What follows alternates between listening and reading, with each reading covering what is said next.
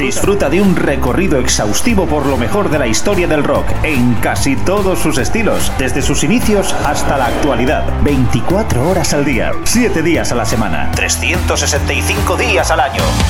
Pop, rock, folk, blues, punk, hard, heavy, country, garage, grunge, soul, alternativa.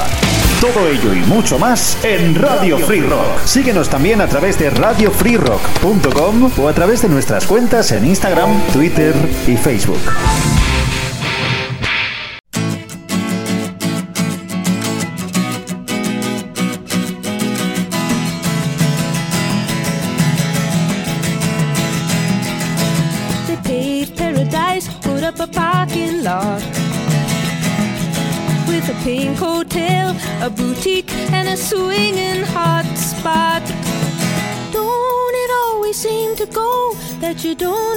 You've got till it's gone? They paved paradise, put up a parking lot.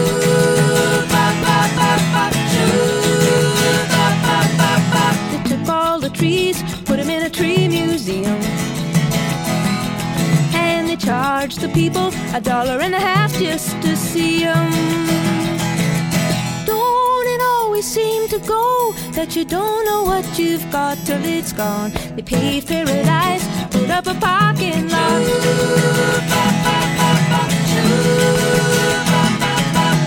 Hey, farmer, farmer, put away the DDT now. Give me spots on my apples, or leave me the birds and the bees.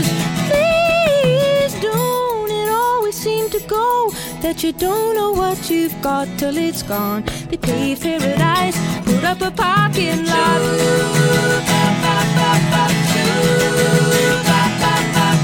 Late last night, I heard the screen door slam.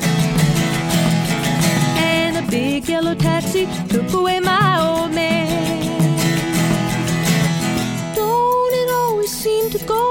That you don't know what you've got till it's gone? They paved paradise, put up a parking lot.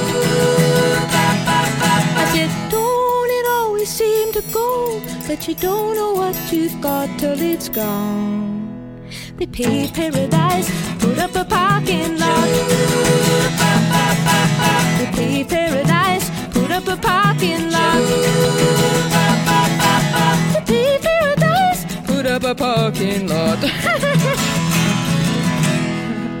Hola, ¿qué tal? Muy buenas, ¿cómo estáis? Eh, bienvenidos a una nueva edición de La Gran Travesía en Radio Free Rock, de la mano de Jesús Jiménez. Hoy con un programa muy especial, hoy con motivo del Día Mundial del Medio Ambiente y donde vamos a contar con diversos invitados e invitadas. Hoy tendremos a Ramón Pagán de Pacto por el Mar Menor, a Esther Gómez, concejala de Más Madrid en el Ayuntamiento de Madrid y miembro de la Comisión Permanente Ordinaria de Medio Ambiente. También tendremos a Miguel Salvador Arroyo, uno de los artífices del documental El Pinar de los Belgas, nominado a los premios Natura 2000 en la Comisión Europea. Además de todo eso, eh, hoy tampoco podía faltar Greenpeace y para ello contamos con Ricardo Magán, director de estrategia en Greenpeace desde 2021, quien ha sido también asesor del Gobierno de España en Naciones Unidas, responsable de numerosas campañas de concienciación ecológica en numerosos países del mundo y, durante más de 20 años, también ha sido una de las principales caras visibles de Oxfam Intermon, la ONG que ayuda a luchar contra la pobreza mundial y la desigualdad. Hoy tendremos el lujo en el Día Mundial del Medio Ambiente de poder contar con él en la gran travesía. Muchas gracias Ricardo por atendernos y sobre todo muchas gracias por toda tu labor. Muchísimas gracias a ti Jesús por querer estar ese rato conmigo charlando. Hombre, claro que sí. Precisamente creo que Greenpeace está de aniversario. Hace relativamente poco se cumplían 50 años desde aquel mítico momento en el que unos jóvenes herederos del Festival de Woodstock decidían trasladarse a Vancouver, en Canadá, a principios de los 70 y precisamente hemos comenzado nuestra gran travesía con la canadiense Johnny Mitchell y ese himno ecologista que componían que componía y publicaba en 1970 Big Yellow Taxi. Ricardo, cuéntame, Greenpeace lleva más de medio siglo luchando por la sostenibilidad del planeta.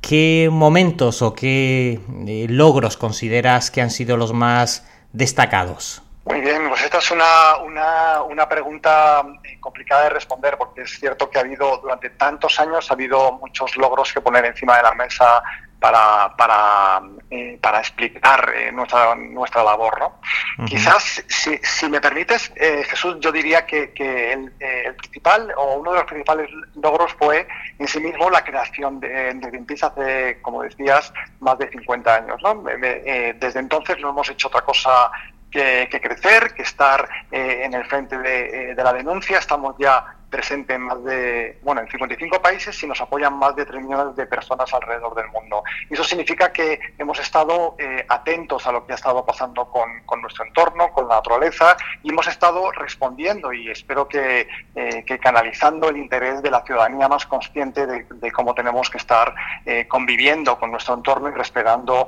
el medio ambiente que es el que eh, al final nos está dando, nos está dando de comer tú me preguntabas por, por, por, eh, por logros, ¿no? ¿En qué momentos? Sí. Eh, eh, quizá posiblemente yo destacaría, eh, un, bueno, Greenpeace ha contribuido a muchos logros, ¿no? Desde nuestra contribución a la firma ya histórica del protocolo do, de Kioto, o por uh -huh. ejemplo nuestra nuestra contribución con otras organizaciones a la prohibición de minas antipersona y bombas de racimo, que fue un gran logro y un gran paso adelante eh, eh, en este mundo todavía con muchos conflictos, o por ejemplo que España, algo que se nos está olvidando, pero que España sea uno de los tres países en el mundo con mayor aprovechamiento de las energías renovables, esto también fue algo en lo que Greenpeace eh, nos sentimos orgullosos de haber estado empujando, ¿no? Uh -huh. Y hay momentos también como muy icónicos que están que están en la retina de, de, mucha gente que ha estado cerca de nuestra y de, no, y de gente no tan, no tan cercana eh, a nosotros, pero que ha vivido esos momentos eh, un poquito más, eh, como decía, más icónicos, como,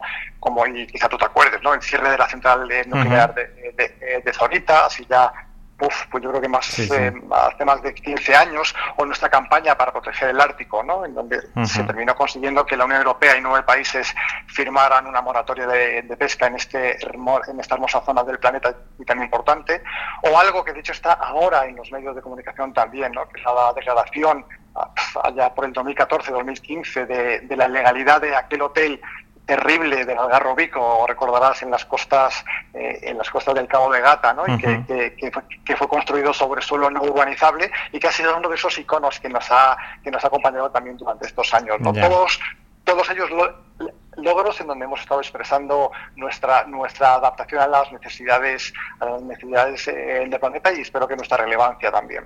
No, eso, eso está claro, que sin duda el currículum es bastante extenso.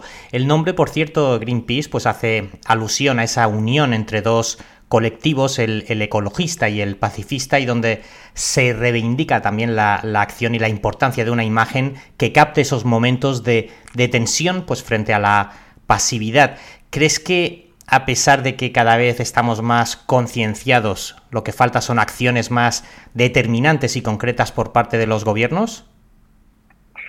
Pues mira, yo, yo coincido contigo. ¿Crees? O sea, yo, yo creo que cada vez estamos más concienciados, que la ciudadanía es más consciente de la necesidad de respetar los límites de nuestro planeta. Pero, pero al mismo tiempo estoy de acuerdo contigo en que, en que faltan faltan acciones más, más, eh, más concretas, tangibles y más determinantes, como, mm, como dices, ¿no? Y, uh -huh. y, y, esto en gran medida, y esto en gran medida, Jesús, está, eh, está en manos de la ciudadanía, pero sobre todo está en manos de gobiernos y de grandes corporaciones y de grandes empresas, ¿no?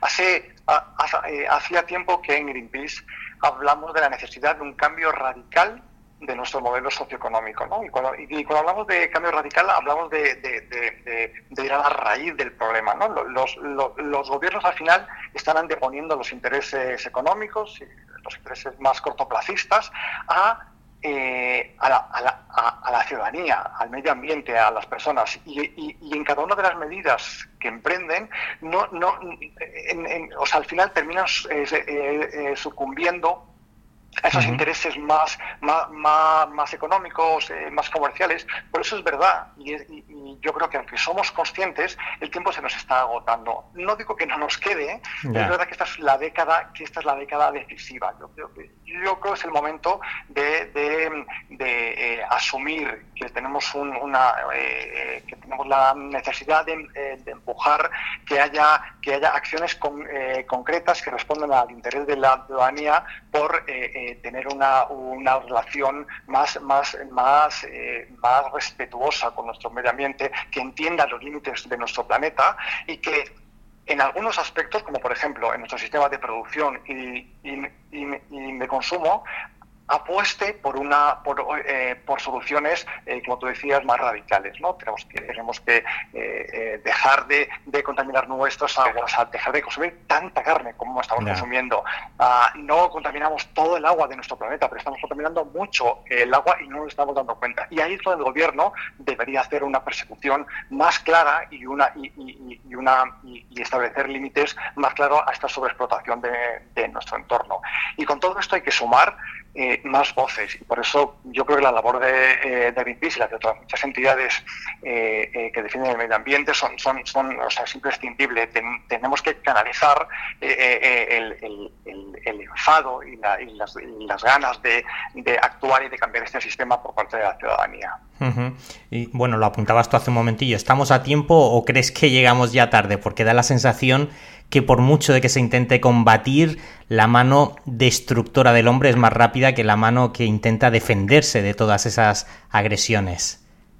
Pues yo, estoy de, nuevo muy de acuerdo contigo. Creo efectivamente que la mano destructora eh, del hombre está yendo más, rápido de la capacidad de regenerarse o de autorregenerarse de, de nuestro planeta. ¿no? Pero también creo que estamos a tiempo. También creo que no debemos caer en este derrotismo de eh, ya no hay vuelta atrás, eh, eh, no hay no hay soluciones no hay soluciones posibles. De hecho, el último informe del grupo de expertos este de Naciones Unidas, que, nos va recordando cada cierto tiempo que, vamos por el mal camino, también nos está diciendo hay hay soluciones que se puede que se pueden y se deben poner en marcha, ¿no? Entonces, yo, yo, yo creo que es cierto que estamos yendo más deprisa eh, y que estamos destruyendo a más velocidad de la que el planeta puede regenerarse, eh, y, esto, y, esto es todo un reto, pero también creo que hay soluciones en manos de la ciudadanía, en manos del, del, sector privado y de, las industrias, y en manos sobre todo de los gobiernos para que esto cambie. ¿Y crees que ¿Crees que los gobiernos se lo toman en serio o piensas que el coste electoral que tiene mm, tratar de combatir en todos los frentes el cambio climático hace que ningún gobierno pues quiera asumir ese riesgo? Yo fíjate, yo, yo creo que los gobiernos son cada vez más conscientes. Si uno mira en estos 50 años cómo respondían a las, a las necesidades del, del medio ambiente y a, y, a, lo que unos pocos decían de, la necesidad de respetar eh, eh, nuestro entorno, hemos hecho un cambio radical desde entonces ahora. Pero es cierto que todavía, creo, y lo decía antes, sucumbimos a los intereses más económicos, más de corto plazo, muchas veces a los, a los intereses cortoplacistas de las elecciones o de las necesidades de responder a una audiencia concreta. ¿no? Y, y esto creo que, que, que, la respuesta es doble. Por un lado, yo creo que los gobiernos se lo toman en serio, pero hasta cierto punto eh, terminan poniendo en la, en la, balanza, como digo, otros intereses distintos a los que deberían poner, que es poner en el centro de sus decisiones y de sus políticas a las personas. ¿no? Entonces, ningún riesgo, o sea, ningún gobierno quiere asumir este riesgo. Pocos gobiernos y en pocas eh, y en pocas medidas están eh, adoptando posturas valientes, pero los hay, los hay y los hay en algunos eh, y, se están tomando medidas en algunos sectores. O sea, que es posible hacerlo. Lo único que hay que hacer es seguir esa estela, ¿no? ¿Y qué medidas crees? Que podría realizar el gobierno en España y el gobierno regional también, por lo menos me refiero aquí, aquí en Murcia, con todo lo que se. bueno, con todo lo que se está viviendo desde hace mucho tiempo, también por el tema del, del Mar Menor. Ya, pues, pues mira, esta es una gran pregunta. Yo, yo en España creo que deberíamos apostar por impulsar eh, eh, muchas soluciones. Muchas de ellas, todas ellas son factibles y son urgentes. Como decía antes, estábamos, estamos ahora en la década, la década decisiva. Voy a, voy a señalar eh, dos. una, una, una, una creo que es que es ya eh, eh, eh, absolutamente ineludible, que es que tenemos que, o sea, el gobierno de España debería apostar de manera más decidida por las energías renovables. O sea, hay que acelerar la transición hacia este tipo de energías que son, que son, que son sostenibles y que son renovables. Y, no, y no sucumbir a la presión de la industria y no aceptar lo que, por ejemplo, la Unión Europea está diciendo de aceptar como verdes energías que sabemos que no lo son es el momento de hacerlo, máxime con, con, la, con, la, situación que estamos viviendo, con la, la lamentable guerra en, en Ucrania, ¿no? que, que, ha puesto encima de la, mesa la dependencia que todavía mantenemos y cómo esto al final termina incidiendo en todas las decisiones de eh, eh, gobiernos que en un momento dado, si lo desean, pueden, pueden, pueden parar el grifo y, eh, y quedarnos con, con, con subidas de precios de energía, con poca capacidad de tener el consumo que estamos eh, necesitando, etcétera. Entonces, lo primero que debería hacer el gobierno es pensar en cómo favorecer, estimular el autoconsumo, por ejemplo, de estas energías renovables, ¿no? Para poner la energía, que al, que al final es un derecho y, no un bien que se puede comprar y vender, sino que es un derecho en manos de la gente. ¿no? Hay que democratizar el uso de la energía. Ese es un tema. Y, y el otro tema, Jesús, que yo diría es que hay que perseguir a los que eh, a los que dañan el medio ambiente, es decir, hay que proteger mejor el medio ambiente con un ordenamiento jurídico mm, eh, fuerte, con una con un marco regulatorio que evite el abuso y la sobreexplotación de nuestros recursos. Y voy a poner un solo ejemplo, y voy a poner un solo ejemplo, o sea que nuestra, o sea que muchos pueblos de España que no tengan agua potable para beber es un escándalo. Y que esto pase simplemente porque no se persigue como la como la agricultura intensiva o la o la ganadería industrial está contaminando sin que, sin que nadie pague por ello eh, eh, nuestras aguas, llegando a los de nitratos, es un escándalo. Es un escándalo es una vergüenza. Y esto el gobierno, por ejemplo, tendría que ponerse eh, manos a la obra para, para, evitar que esto pase. Y esto tiene que ver con el gobierno nacional y con los gobiernos regionales también, ¿no? que tienen su potestad también para frenar esta, esta contaminación. Y que, Ricardo, ¿qué, ¿qué, papel juega el ciudadano en su día a día? ¿Cómo, ¿Cómo se puede aportar ese granito de arena? Pues mira, la ciudadanía tiene un papel súper importante. Y creo que, como decíamos al principio de, eh, esta conversación, eh, eh, cada vez es más consciente de las necesidades de respetar los límites de nuestro planeta. Cada vez reciclamos más, cada vez entendemos que tenemos que apostar por una economía, lo que llamamos ahora la economía circular, ¿no? y que tenemos que tener un consumo em, em, más, más, más de proximidad, más de productos locales, un, consumo más, más sostenible. Y al mismo tiempo tiene un rol también en sumarse a estas campañas de denuncia para que eh, los gobiernos y las empresas vean que sus comportamientos y sus políticas no son las que la ciudadanía quiere. ¿no? Pero, pero a mí siempre que me hacen esta pregunta, yo digo, sí, es verdad, el ciudadano tiene un papel que jugar. Pero en realidad los grandes responsables en todo esto, y tiene que ver con la pregunta anterior, son los gobiernos y las grandes corporaciones. ¿no? al final eh, la energía está en manos de unas pocas empresas. Eh, los gobiernos se, se supeditan a intereses que no son los de la ciudadanía. Hay que hay que obligar a estos actores, que son actores muy potentes, eh, actores eh, que cambian el sistema, eh, a poner a las personas, como he dicho en varias ocasiones, y al medio ambiente en el centro de sus políticas. Y eso es lo que el ciudadano también puede entender que tiene un rol que jugar aquí, exigiendo en su cuando, cuando sale a la calle, cuando denuncia algo, cuando se posiciona frente, a un ministerio haciendo una acción pacífica, o simplemente cuando vota eligiendo a aquellos partidos que defienden más el interés de las personas y no el de la economía, ¿no? Yo tengo la sensación, no sé tú cómo lo ves, que a veces ponemos el foco en la gestión final en vez de acudir a lo que es la raíz del problema. Es decir, por ejemplo, se habla mucho de cómo gestionar los residuos, pero se habla menos de no generarlos. No sé cómo lo ves tú. Este es un gran ejemplo. Solamente vemos el, no recuerdo el dicho, pero, pero eh, solamente vemos el problema cuando está encima, ¿no? Y, no, y no somos capaces como de anticipar que este comportamiento, que esta política nos va a llevar por mal camino, ¿no? Eh, eh, bueno, necesitamos carne, pues buscamos más carne, ya, pero quizá esto, si no se hace de la manera debida, va a provocar otros problemas que van a tener que ver con el impacto en la salud, en el bienestar, en el futuro de nuestras, de nuestras futuras generaciones y esto no se ve porque queda lejos. ¿no? Entonces es cierto que hay muchas veces que vamos a resolver el problema en lugar de ir a la raíz. Y por eso vuelvo a algo que decía antes, que es que o sea, Greenpeace al final estamos, estamos apelando a la necesidad de un cambio de modelo eh, radical, de un cambio de modelo sistémico que, que vaya a, a, eh, a la raíz del problema, a, a denunciar al que daña y no a pedir que se resuelva el daño hecho. Y es verdad que esto pasa en todos los ámbitos. Tú has mencionado uno, el de eh, le pedimos a la gente que gestione los residuos, pero no pensamos en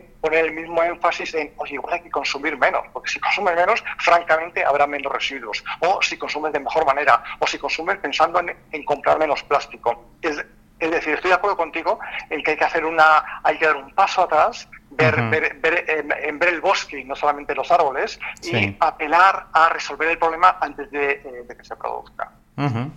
Oye, yo, bueno, nosotros somos de aquí de, Cartagena. No sé qué opinas eh, tú de lo que de lo que está pasando en el, en el Mar Menor, no solo ahora, sino algo que es algo degenerativo ya desde hace varias décadas. No sé cómo lo ves.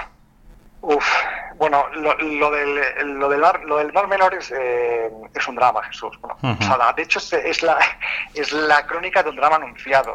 El, el, el, el, modelo de agricultura eh, intensiva que tenemos en, o que tenéis en la zona eh, eh ha estado vertiendo nitratos de, pues, pues, yo, pues yo no sé los años, 15, 20 años. ¿no? O sea, es una, o sea pensemos, pensemos que el mar menor es una laguna protegida por convenios nacionales nacionales, internacionales, por ser o sea, por ser una de las joyas de los ecosistemas costeros del Mediterráneo. O sea, la laguna de agua salada más grande de, Europa, o sea, es una joya, es una joya. Y y eso tiene que ver con tu pregunta previa, ¿no? nos damos cuenta cuando vemos al pez muerto y decimos, ay, ahora quizá tengamos que hacer una salida al mar para que el agua no sé qué, o quizá ahora tenemos que limpiar el mar menor para que esto no sea, además tiene que ver con el turismo, bla, bla, bla. Pero ¿por qué no nos hemos dado cuenta de esto? ¿Por qué no hemos hecho de verdad una, una planificación responsable para proteger el mar menor hace 15, 20 años? En donde desde entonces ha habido vertidos, ha habido escorrentías, ha habido un urbanismo salvaje en la zona, pero sobre todo ha habido una agricultura feroz que ha ido contaminando la laguna hasta dejarla sin oxígeno, yendo a los peces en la orilla buscando su última bocanada, ¿no? esto, esto eh, ya, o sea, debemos aprenderle eh, la lección para que esto no nos pase en el futuro, la verdad. Pues por último, Ricardo, antes de, antes de despedirte, ¿dónde, ¿dónde puede colaborar uno con vosotros, eh, la gente que quiera participar o que quiera aportar? Pues mira, lo más fácil, como siempre, es acudir a nuestra página, a nuestra página web, greenpeace.org, eh, eh, y ahí puede desde, desde sumarse como voluntario eh, o voluntaria a nuestras campañas, aportando su, tiempo, su dedicación, su pasión. Puede ser socio o socia nuestro. Eh, eh, nosotros somos dependientes y, todos nuestros ingresos vienen del aporte privado de casi 150.000 personas que nos apoyan cada mes y esto nos da la libertad de poder levantar nuestra voz ir contra quien esté eh, eh, eh, dañando nuestro medio ambiente, o simplemente sumarnos a nuestras campañas. Y digo simplemente, lo, y digo mal, porque esto es súper relevante también. Tenemos varias campañas en activo en donde, en donde puedes sumar con tu nombre, identificándote y diciendo yo, Ricardo Magán, estoy de acuerdo con, con Greenpeace en que hay que parar esta, esta contaminación del agua y hay que pedir una moratoria de macrolanjas o hay que pedir que la Unión Europea o que España se posicione ante la Unión Europea eh, eh, no votando a favor de incluir eh, los gases y la energía nuclear como energías verdes. Y eso puede ser un, pequeño gesto que poco a poco y gota a gota, que lo que tú me preguntabas, vaya sumando hacia el cambio que, queremos conseguir. Pues Ricardo, muchísimas gracias por habernos atendido y por cedernos tu tiempo. Ha sido un placer. Al contrario, el placer ha sido mío, Jesús, cuando queráis.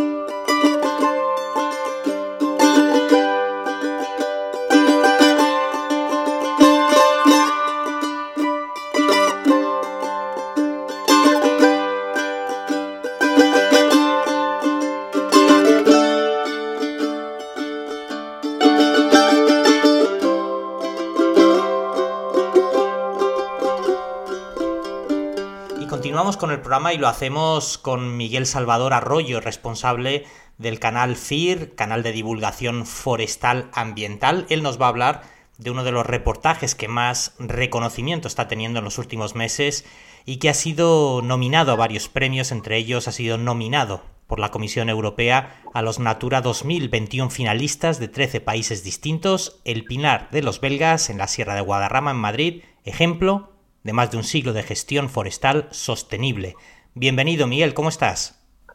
Muy bien Jesús, muchas gracias por invitarme. La verdad es que teníamos, teníamos ganas después de ver el, el documental. Cuéntanos sobre el Pinar de los Belgas, cómo es y qué extensión tiene, por ejemplo. Bueno, pues has hecho una introducción excelente, es un referente a nivel nacional e internacional por sus casi 200 años de gestión forestal sostenible, porque es un monte que durante las desamortizaciones de, Mendizábal lo adquirió una familia belga inversora que, lo compró. Y, recientemente ha sido adquirido de nuevo por, por el Estado, por los mismos parques nacionales. Y cuenta con una extensión de, de más de 2.000 hectáreas con lo que es un monte muy considerable y más teniendo en cuenta su ubicación, porque está en la, en la Sierra de Guadarrama, en, el pulmón de Madrid, donde bebemos todos los madrileños. De ahí sale todo, todo el agua tan reconocida que, tenemos en Madrid. ¿Y qué tipo de especies tiene? Porque creo que tiene una colonia importante de buitres, entre otras muchas. Sí, en efecto, el buitre negro es la especie por excelencia de ave que, podemos encontrar en, el lugar de los belgas, porque cuenta con una de las colonias de buitre negro, una, una especie eh, peculiar e, e, incluso ha estado en, riesgo de extinción y se encuentra aquí, en, Madrid, una de esas colonias tan importantes. Existen colonias más grandes de este buitre negro también en España, como el Parque Nacional de Monfragüe, pero es a destacar por su ubicación tan cerca de una gran ciudad y se haya asentado esta especie después de que hace tan solo 30, 50 años hubiese un par de parejas y ahora contamos con, con casi 200 ejemplares, con lo cual, sin duda, esta gestión forestal sostenible ha ayudado a, la conservación de esta especie. Y bueno, si pensamos en especies forestales, pues se nos viene a la cabeza ese pino de color salmón, que cuando visitamos la sierra es tan típico y más en este enclave, que es el pino silvestre, un pino albal, que podemos encontrar que, que es muy bueno para el aprovechamiento forestal, para, para madera, para ebanistería e incluso para, para, barcos navales. Eh, es muy buena y es, es, muy reconocible cuando visitamos la Sierra de Madrid.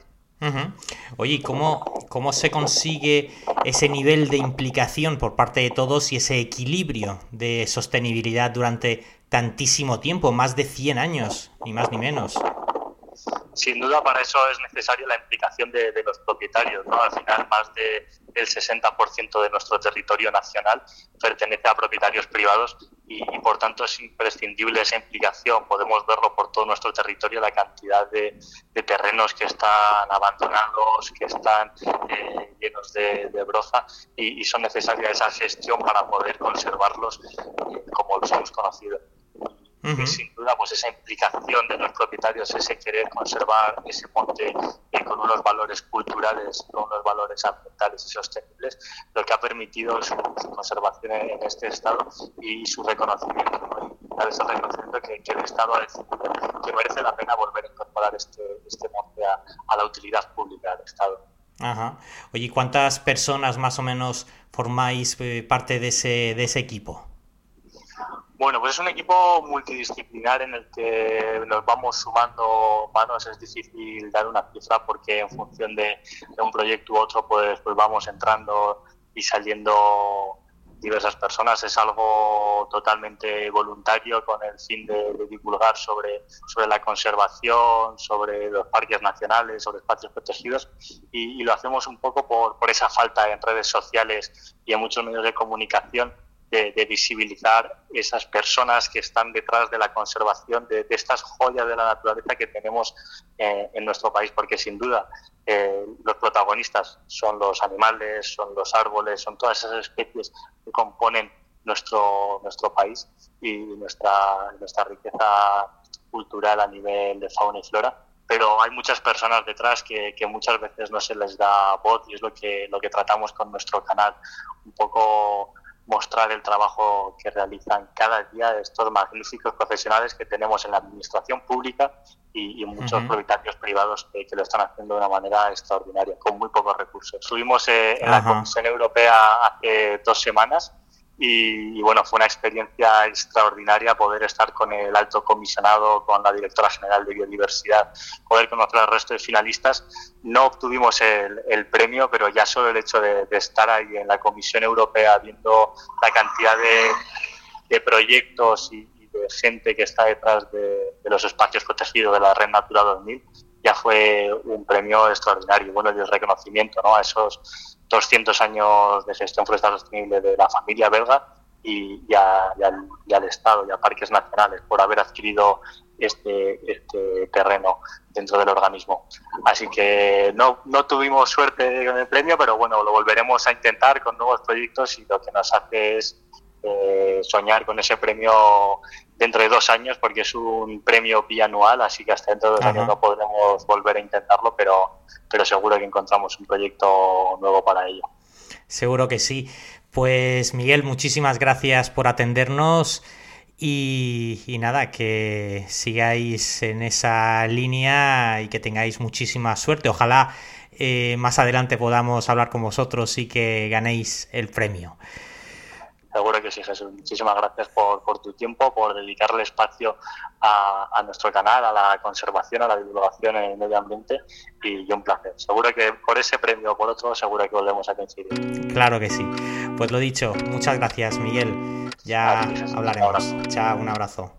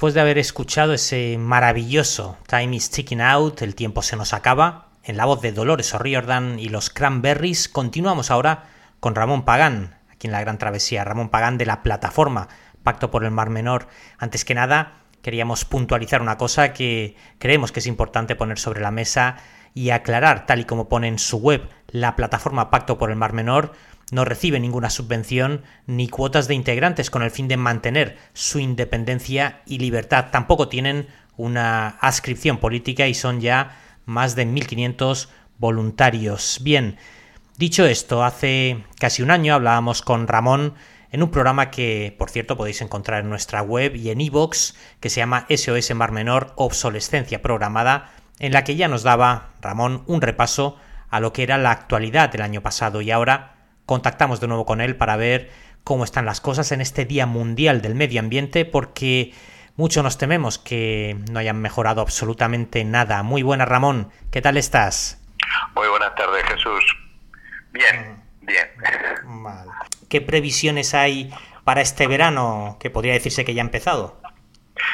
Pues mira, Jesús, como eh, todos los oyentes y, espectadores de tu programa podrán eh, y sabrán por los medios de comunicación, pues este verano se presentan las cosas aún peor que el año pasado. Y mira que el año pasado eh, las cosas se pusieron mal, porque tuvimos la segunda mortanda masiva de peces a mediados del mes de agosto.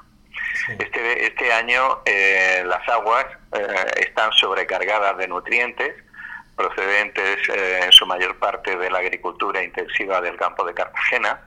No ha, no ha parado de llegar eh, aporte de agua cargada de nutrientes por las distintas eh, ramblas, sobre todo por la rambla del Albujón, a lo largo de todo el año, pero durante estas lluvias tan intensas que tuvimos justo antes de primavera, la aportación ha sido masiva y entonces ahora mismo con la cantidad de fertilizante que tiene el agua del Mar Menor más con la subida de temperaturas que estamos teniendo ahora mismo, pues lo, lo, que la gente estará observando, que hay una proliferación masiva de, de algas eh, filamentosas, lo que se llama novas, eh, de una forma eh, exponencial como nunca se había visto en el Mar Menor, afectando prácticamente a toda la, la costa del Mar Menor y eh, en el momento que toda esa masa, esa biomasa empiece a descomponerse, que ya eh, ha empezado a descomponerse en diferentes puntos, eh, esa descomposición de materia orgánica robará el oxígeno del agua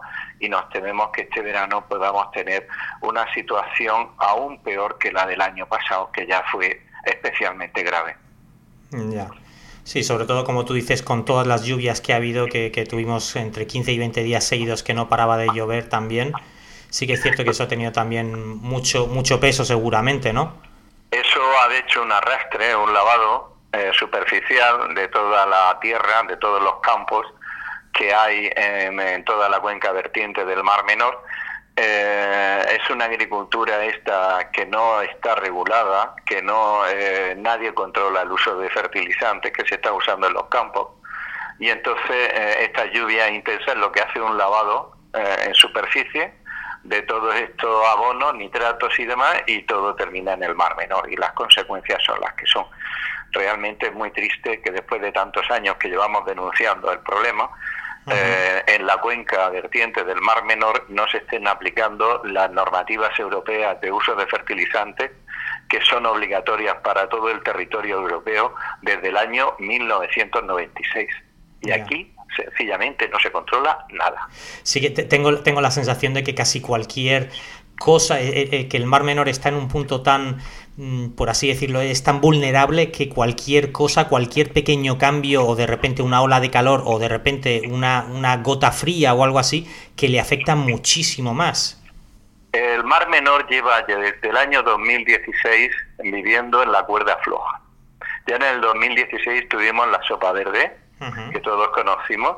A partir de ahí, ¿qué quiere decir? Que el Mar Menor es incapaz de digerir tantísima materia orgánica, tantísimos fertilizantes, tantísimos nutrientes como le están llegando. ¿Qué quiere decir eso? Pues como tú bien has dicho, Jesús, que cualquier incidente de eh, mayor eh, lluvia de lo normal, de temperaturas más altas de lo normal, cualquier incidente sobre una situación que está al límite hace que el, el sistema, el ecosistema colapse y tengamos las situaciones tan lamentables que ya hemos tenido dos y ojalá este verano no tuviéramos la tercera, pero, pero vamos camino de ello. ¿eh? Oye, ¿y en qué, en qué punto está el tema de la personalidad jurídica del Mar Menor y en qué podría beneficiar el hecho de que le fuera reconocida? Mira, eso ahora mismo, y, a pesar de todas las zancalillas, eh, para que la gente no entienda, que se pusieron eh, por parte del gobierno de la Comunidad Autónoma de Murcia, que rechazó el, el tratar este tema en la Asamblea Regional, lo rechazó la mesa de la Asamblea Regional, de esto ya hace dos años, eh, no tuvimos más remedio que recurrir al Congreso de los Diputados.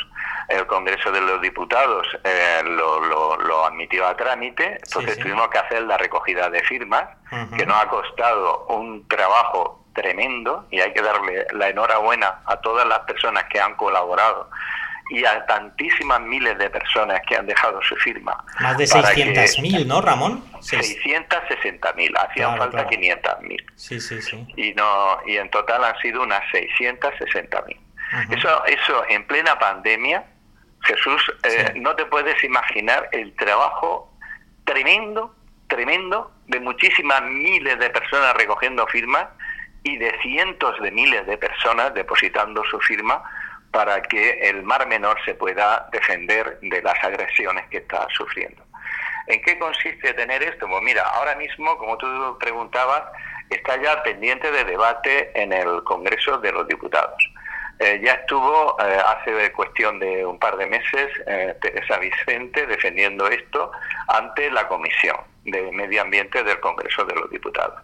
Y la Comisión lo ha aprobado. Entonces, mm, por la vía de urgencia, sé que se va a tramitar y no sé si será antes, eh, en, un principio nos dijeron que iba a ser antes de que dieran vacaciones de verano, pero vaya, eh, no sé exactamente si será justo antes de esas vacaciones de verano o será justo después. De todas formas, mm, tenemos eh, mucha confianza en que va a salir adelante, puesto que el único partido que se ha opuesto a que el Mar Menor pueda tener personalidad jurídica ha sido Vox y son minoría absoluta en el Congreso de los Diputados. El único partido que se ha manifestado en contra. En cuanto a la segunda pregunta de que esto qué puede ser o de si será de utilidad al Mar Menor, por supuesto que sí.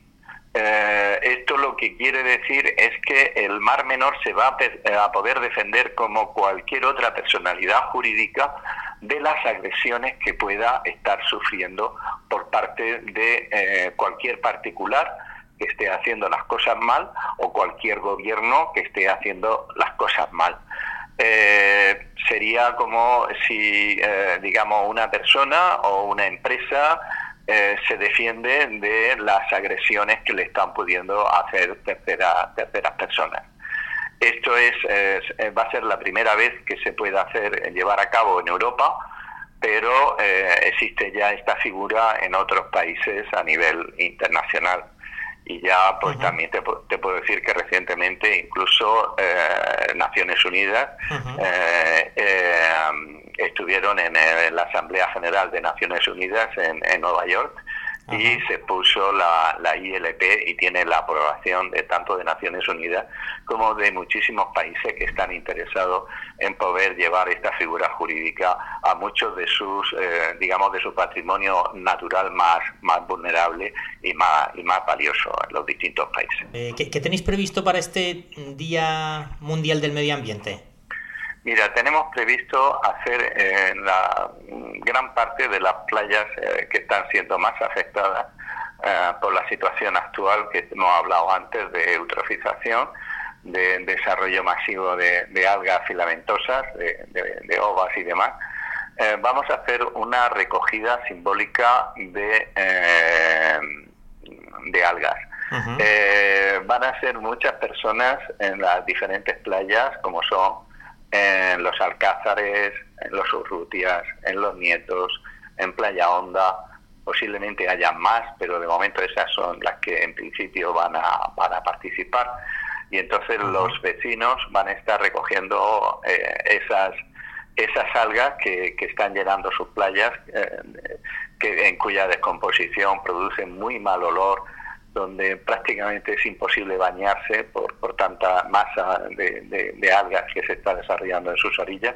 Entonces van a recoger esas algas en protesta eh, de eh, la inacción por parte de, sobre todo por parte del gobierno regional, en tomar medidas en origen para que eh, este desarrollo brutal de la vegetación acuática no sea tan tremendo como el que está haciendo, porque lo que está haciendo la administración regional es simplemente eh, dedicarse con un montón de, cuadrillas de trabajo a retirar estas algas de la orilla del mar, pero es que prácticamente es misión imposible. O sea, esta es la cantidad de, nutrientes que tiene el mar y la temperatura que tiene ahora que, que no hay no hay equipo humano eh, que aunque aunque se trajeran el ejército a retirar algas del mar menor, dudo de que fueran capaces de retirar tanta masa vegetal como ahora el mar menor está produciendo. Mm, ya.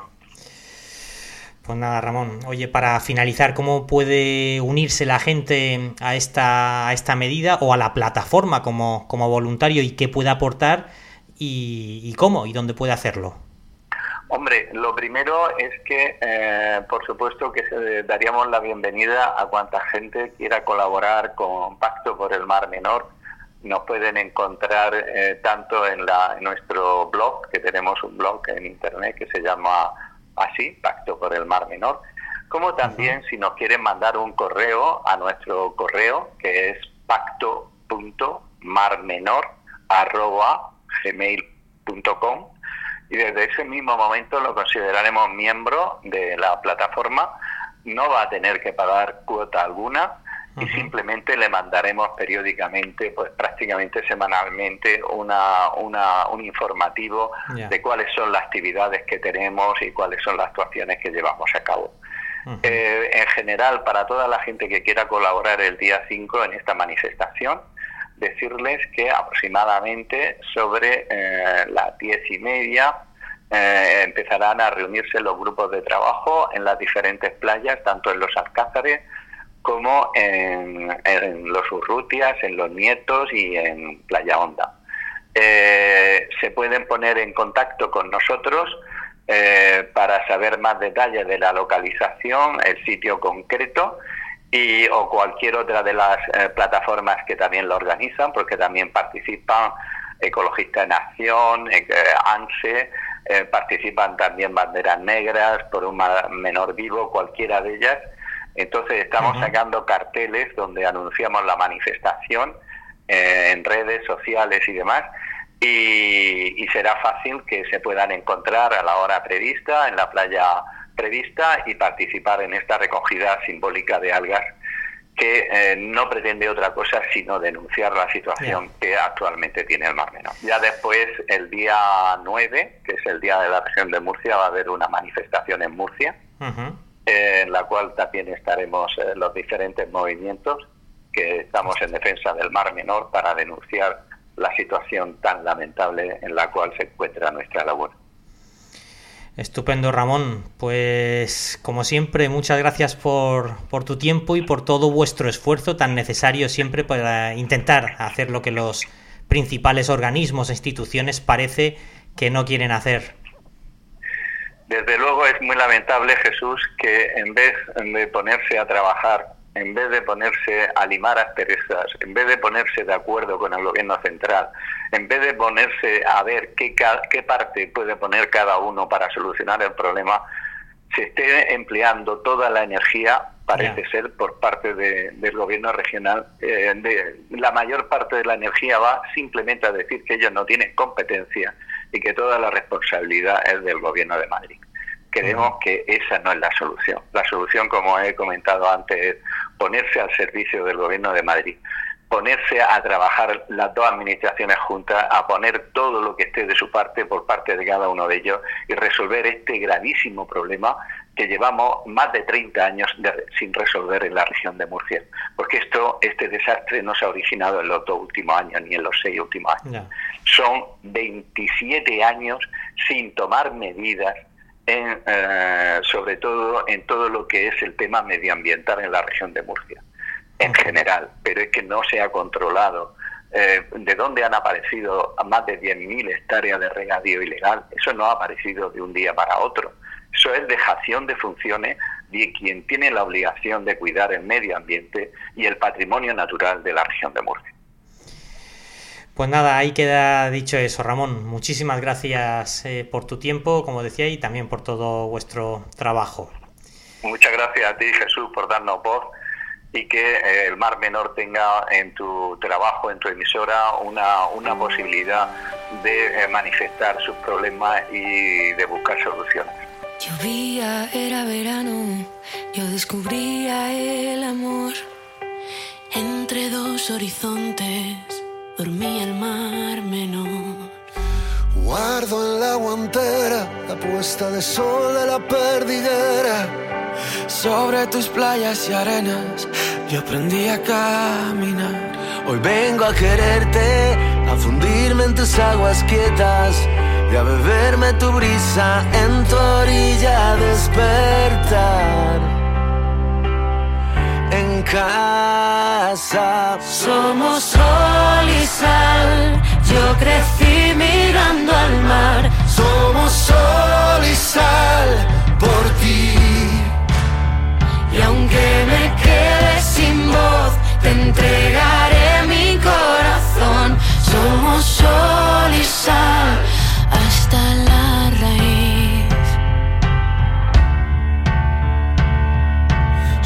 que estoy en deuda, que he roto milenios de pureza, que algunos días aún te cuesta respirar. marineros y labriegos, científicos y consejeros, el presente es nuestro. Hay un futuro que salvar. Hoy vengo a ponerle letra a tu melodía. Te regalo mis días hasta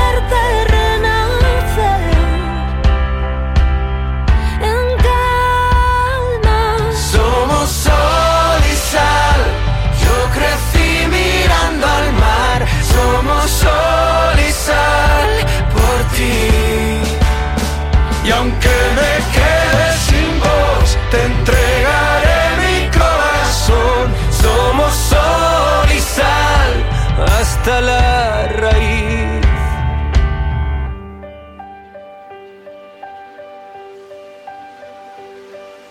Tus olas me acarician.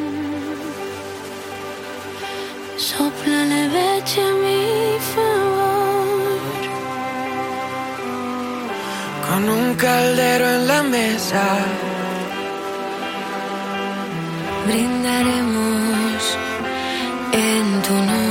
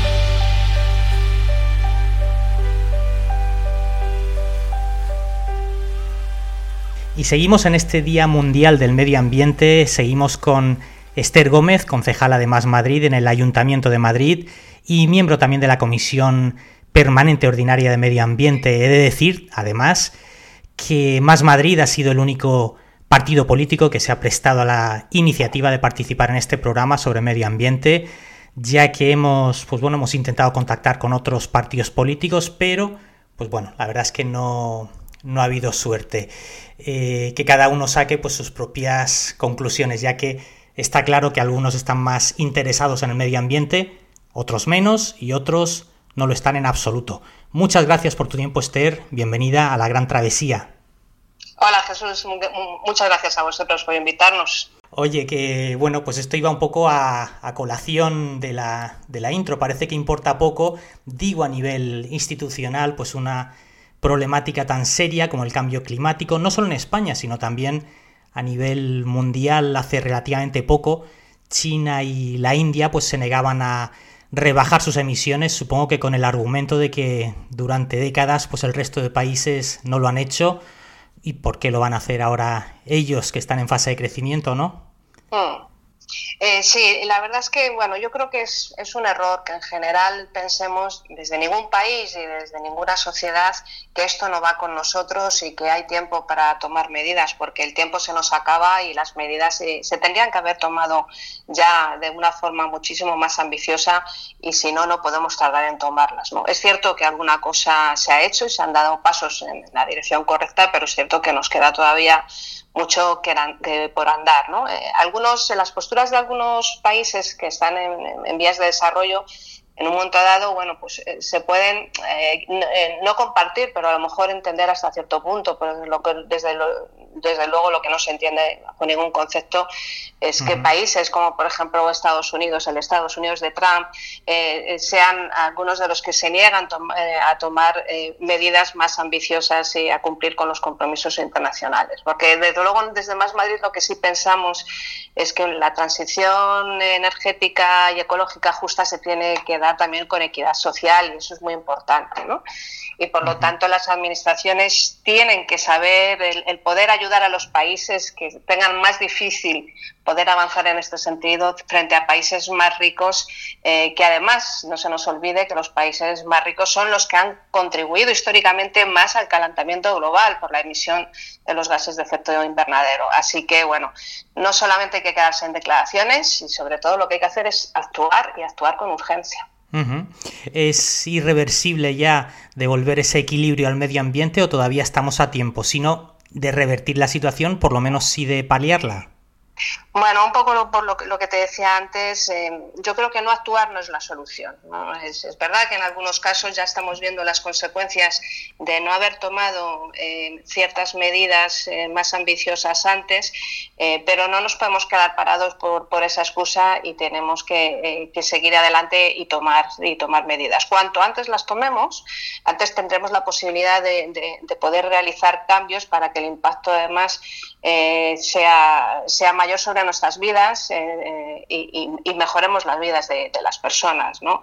Eh, pero lo que sí que me gustaría recalcar también y hacer más hincapié es que ese cambio muchas veces se nos responsabiliza por parte de los distintos gobiernos, más individualmente en las personas, en los ciudadanos. ¿no? Entonces, dentro de que evidentemente es un cambio que se tiene que hacer conjuntamente por toda la sociedad y necesitamos que todo el mundo se implique, es un cambio en el que tiene que haber un compromiso muy importante de arriba abajo a la hora de cambiar leyes, de establecer ordenanzas, de limitar la forma eh, que tenemos de consumir y el que consumimos y que eso no puede caer solo en la responsabilidad individual. Hay una responsabilidad colectiva de las personas que nos gobiernan tienen que, ser ejercidas porque lo que está claro es que no podemos seguir viviendo como en los 80, en los 90, sin ningún límite, como si el mundo fuera, fuera infinito. ¿no?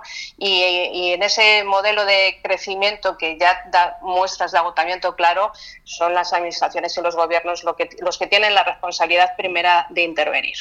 Claro. Es, eh, bueno, yo creo que es también bastante evidente que uno de los principales problemas es la eh, contaminación, ¿qué opciones o qué alternativas ves para las grandes ciudades y en concreto pues para Madrid? Pues mira, ese tema nosotros eh, lo, hemos trabajado mucho. Primero durante la anterior etapa, el anterior equipo de gobierno progresista con Manuela Carmena. Eh, mi compañera Inés Sabanés es una además de las que lideró este cambio, esta lucha contra la contaminación, que no olvidemos que provoca eh, decenas de miles de muertos eh, a nivel del país y de millones a nivel mundial de muertes prematuras por culpa de, la contaminación. Eh, una de las medidas más importantes que hicimos en nuestro mandato fue, por ejemplo, la de crear Madrid Central, una zona de bajas emisiones, que lo que hacía era impedir la entrada al centro de los vehículos más contaminantes. Una zona además que demostró ser eficiente y por lo tanto que esa era la línea en la que había que trabajar y había que seguir avanzando.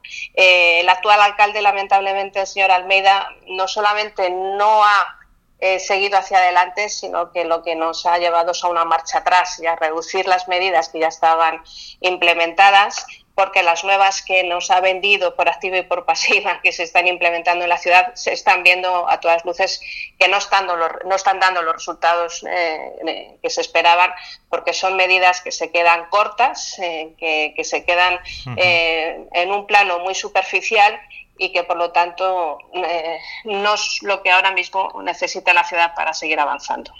Ya.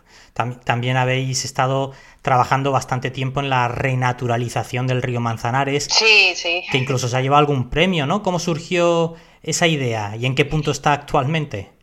Bueno, fue una propuesta, eh, la verdad es que una de las cosas yo creo más bonitas en las que se trabajó como equipo de gobierno en la anterior legislatura, llegó al área de medio ambiente de la mano de Ecologistas en Acción, fue una propuesta de Ecologistas en Acción y estuvo, se estuvo trabajando con ellos, Inés, eh, como os decía mi compañera Inés Sabanés estuvo trabajando con ecologistas, eh, porque bueno, pensamos que era muy importante la propuesta que se traía para combatir las distintas islas de calor que existen en, la ciudad y además volver a recuperar la biodiversidad eh, como una parte importante eh, de, nuestro ecosistema en la, propia ciudad. La primera fase consistió simplemente en abrir las compuertas de las presas. Y algo tan sencillo como eso tuvo un resultado que, la verdad es que fue inesperado de, lo bien que funcionó. Y, y no hizo falta ni siquiera que una segunda parte, una segunda fase se iban a crear pequeñas islas de vegetación artificiales, es que no hizo ni falta. La naturaleza se la dejó que siguiera su curso, se dejó que el río funcionara libremente y enseguida ha sido un espacio que, bueno, ha vuelto a brotar, hay una, eh, ha mejorado enormemente tanto la presencia de la fauna como de la vegetación en la zona. Hay, especies que se han vuelto a ver en el río Manzanares, como la nutria, que, eso hacía décadas que no se veían. Y bueno, pues eh, eh, hay que seguir trabajando en esta línea. Falta todavía un tramo eh, por terminar, además de, trabajar hasta, hasta llegar al municipio eh, de Getafe con, con darle continuidad a las zonas peatonales que se crearon en los márgenes del río, también a las sendas ciclables. Y bueno, pues eso es lo que esperamos que se termine completando y eso es lo que hemos llevado y hemos reclamado en varias ocasiones en Cibeles en esta legislatura. De, todas formas, eh, tengo entendido que Madrid lleva un tiempo incumpliendo también sistemáticamente los niveles de contaminación tolerables para Europa. Sí, sí, absolutamente. Y es una de las cosas que nosotros no paramos de denunciar. Hay un dato eh, muy importante eh, que dice que Madrid fue la única ciudad española en 2021 que incumplió los límites eh, legales que marca la Unión Europea para el dióxido de nitrógeno en los, en los límites anuales. ¿no? Entonces, eso a pesar de la pandemia. O sea, si nos encontramos en una situación que, a lo mejor no es todo lo mala que, eh, podría llegar incluso a ser es, porque hemos pasado una pandemia y se han reducido los traslados, se ha reducido la movilidad, la movilidad y eso se ha notado. Pero aún así, a pesar de la pandemia, es la única ciudad española que ha incumplido con los límites legales que, marca la, Unión Europea.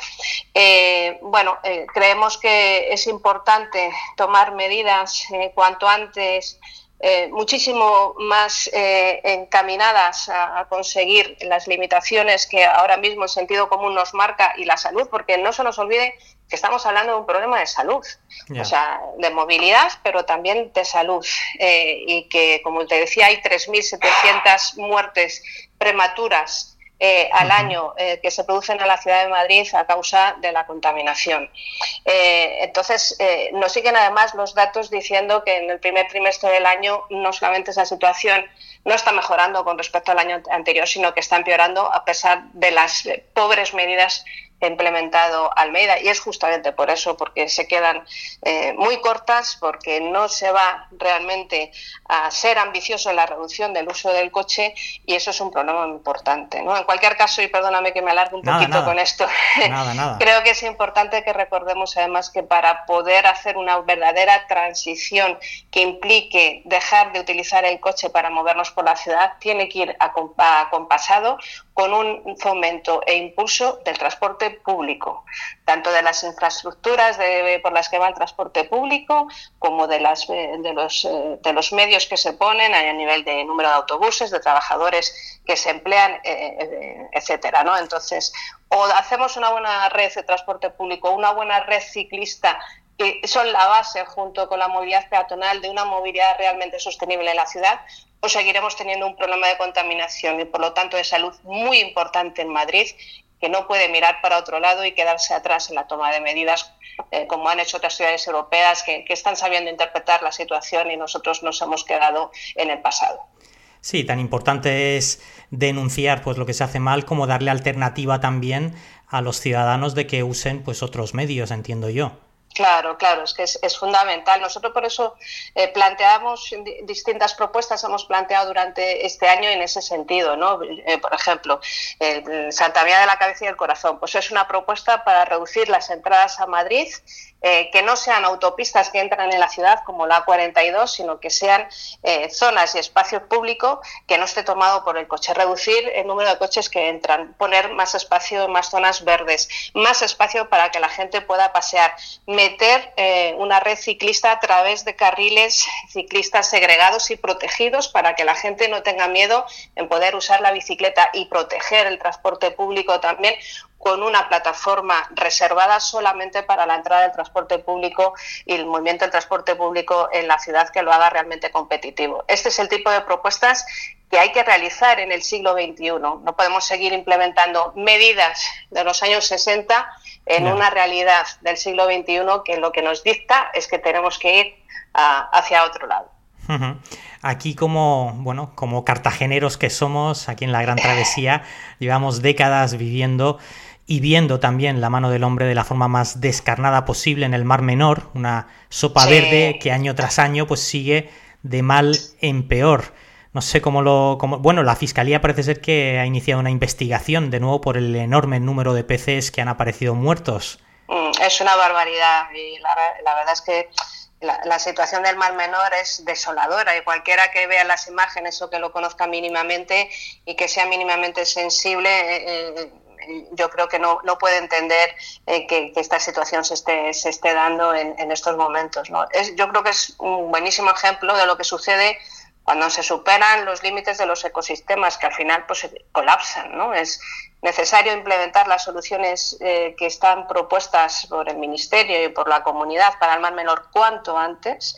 Eh, y recordar que es la actividad humana en todo caso y la agricultura intensiva sin medida eh, que a veces incluso eh, se realiza de manera ilegal, la que ha provocado esta situación. No podemos seguir siendo los humanos los causantes de los principales problemas medioambientales que existen en el planeta, eh, porque no es justo ni para las generaciones actuales en el presente, pero mucho menos lo es para las futuras generaciones que no les estamos dando ninguna posibilidad de poder disfrutar de lo que los demás hemos estado disfrutando y les estamos condenando eh, sus vidas en, su futuro más cercano. Sin duda. El gobierno regional, aquí pues 25 años a cargo del PP echando la culpa al gobierno central, eso sí, solo cuando el gobierno central es del PSOE, cuando el gobierno central ha sido, ha sido del PP, ahí, ahí no se dice nada. Y por otro lado, el gobierno central, pues sin hacerse cargo de la situación. ¿No crees que nos hemos olvidado deliberadamente de que el principal actor es el medio ambiente y no las discusiones políticas? Sí, eso nosotros lo vemos continuamente y lamentablemente tanto en el ayuntamiento como en la comunidad, eh, con el señor Almeida y con la señora Ayuso también sobre todo. ¿no? La verdad es que la política está demasiado crispada en los últimos años. Yo creo que sobre todo a raíz de la entrada de la extrema derecha en las instituciones eh, y en la escena política, pero ya no solo por los propios partidos de extrema derecha, sino porque partidos como el Partido Popular de derecha han decidido hacerles la competencia también situándose en, las propias posiciones que, estos partidos están marcando. ¿no? Eh, la descalificación, los tascas, el y más, eh, son continuos y eso no ayuda, eh, como bien decís y como bien decías Jesús, a, que miremos los problemas e intentemos buscarle soluciones. ¿no? Nosotros pensamos que tiene que haber y que hay otra forma de hacer política, que es la que desde luego desde Más Madrid estamos intentando realizar, que tiene que servir para, para mejorar nuestras, nuestras vidas. Yo no concibo la política y mucho menos la municipal sin pensar en que todo lo que estamos haciendo es para mejorar la vida de mis vecinos, de mis vecinos de Madrid y de mi entorno. ¿no? Recorremos calles, barrios y, escuchamos a la gente los problemas que tienen, buscamos conjuntamente propuestas de soluciones eh, y lamentablemente, desgraciadamente, lo que encontramos por parte del que se supone que es el alcalde de todos los madrileños es eh, desprecio, insultos en la propia sede de la, de, la institución, descalificaciones, que, lo que le hace es no estar a la altura de lo que realmente Madrid se merece. Madrid no somos así. Madrid somos gente solidaria, gente preocupada y, gente que, eh, que, queremos mejorar nuestra vida y, y, más Madrid está llena de esa gente, gente corriente que, lo, que desde luego está preocupada por supuesto también por el medio ambiente, por la mejora de la biodiversidad y por conseguir en definitiva que tengamos vidas más saludables y más sanas. Pues Esther, eh, de nuevo reiterar nuestro agradecimiento por tu colaboración en la Gran Travesía. Nada, vosotros, ha sido un placer. Además, yo soy una fan del rock también, con lo ¿Ah, cual. Sí? Ah, ah, genial. Con, doble motivo, ¿no? Por el medioambiental y por el rock. Genial, pues fíjate que nos vamos a despedir con un tema que me parece una joya, ese I Need to Wake Up de la gran Melissa Etheridge. Sí, una maravilla. Una maravilla, sí, sí. Pues eh, muchas gracias, Esther. gracias a vosotros y enhorabuena por este tipo de programas que son tan necesarios. ¿eh? Seguir así. Muchas gracias, un abrazo. Otro para vosotros. Chao, chao. Have I been sleeping? I've been so still, afraid of crumbling. Have I been careless? Dismissing all the distant rumblings. Take me where I am supposed to be. To comprehend the things that I can't see. Cause I need to move. I need to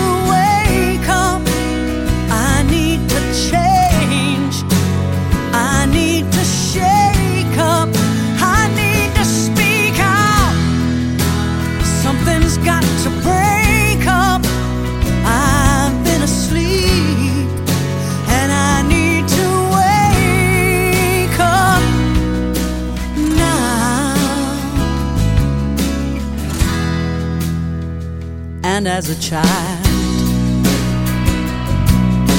I danced like it was 1999. My dreams were wild. The promise of this new world would be mine. Now I am throwing off the carelessness of youth to listen to an nothing untrue.